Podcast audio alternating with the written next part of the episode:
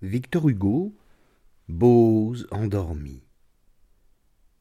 Bose s'était couché, de fatigue accablé. Il avait tout le jour travaillé dans son air, puis avait fait son lit à sa place ordinaire. Bose dormait auprès des boisseaux pleins de blé. Ce vieillard possédait des champs de blés et d'orge. Il était, quoique riche, à la justice enclin. Il n'avait pas de fange en l'eau de son moulin, il n'avait pas d'enfer dans le feu de sa forge. Sa barbe était d'argent, comme un ruisseau d'avril. Sa gerbe n'était point avare ni haineuse. Quand il voyait passer quelque pauvre glaneuse, laissez tomber exprès des épis, disait-il. Cet homme marchait pur, loin des sentiers obliques, vêtu de probité candide et de lin blanc, et toujours du côté des pauvres ruisselants, ses sacs de grains semblaient des fontaines publiques. Boaz était bon maître et fidèle parent. Il était généreux, quoiqu'il fût économe. Les femmes regardaient Bose plus qu'un jeune homme, car le jeune homme est beau, mais le vieillard est grand le vieillard qui revient vers la source première entre aux jours éternels et sort des jours changeants.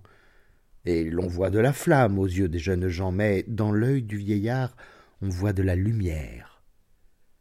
Donc Bose, dans la nuit, dormait parmi les siens, près des meules qu'on eût prises pour des décombres, les moissonneurs couchés faisaient des groupes sombres, et ceci se passait dans des temps très anciens les tribus d'Israël avaient pour chef un juge.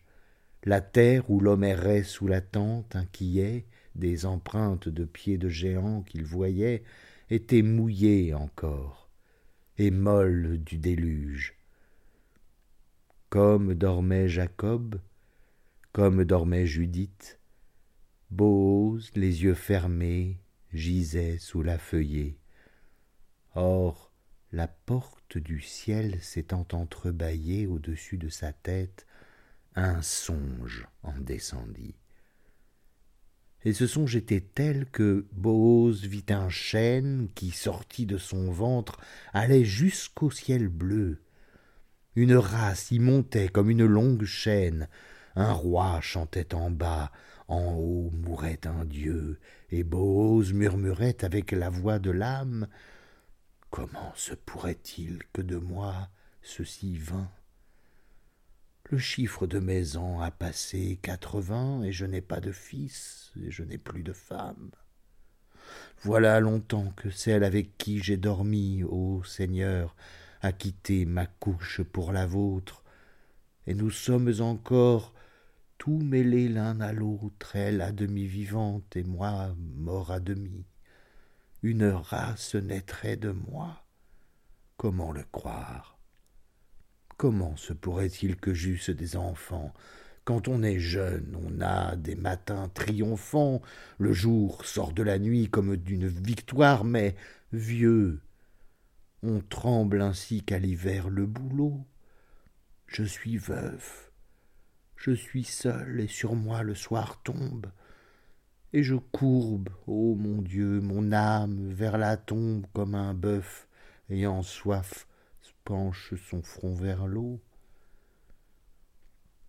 Ainsi parlait Bose dans le rêve et l'extase, tournant vers Dieu ses yeux par le sommeil noyé.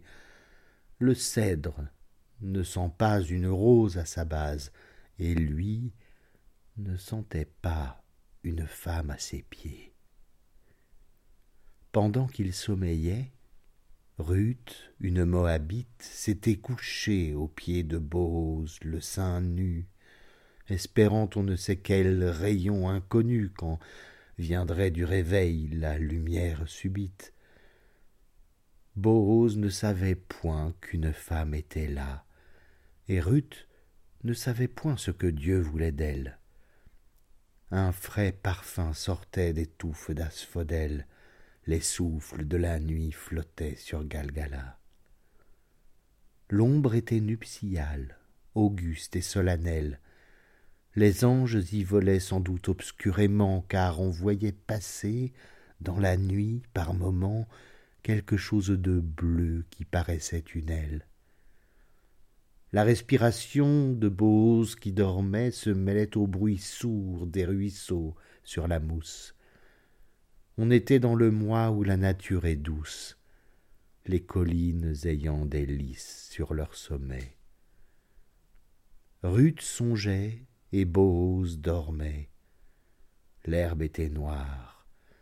Les grelots des troupeaux palpitaient vaguement. Une immense bonté tombait du firmament. C'était l'heure tranquille où les lions vont boire. Tout reposait dans Ur et dans Jérimadette. Les astres émaillaient le ciel profond et sombre. Le croissant fin et clair parmi ces fleurs de l'ombre, brillait à l'Occident, et Ruth se demandait, immobile, ouvrant l'œil à moitié sous ses voiles, quel Dieu, quel moissonneur de l'éternel été avait en s'en allant négligemment jeté cette faucille d'or dans le champ des étoiles.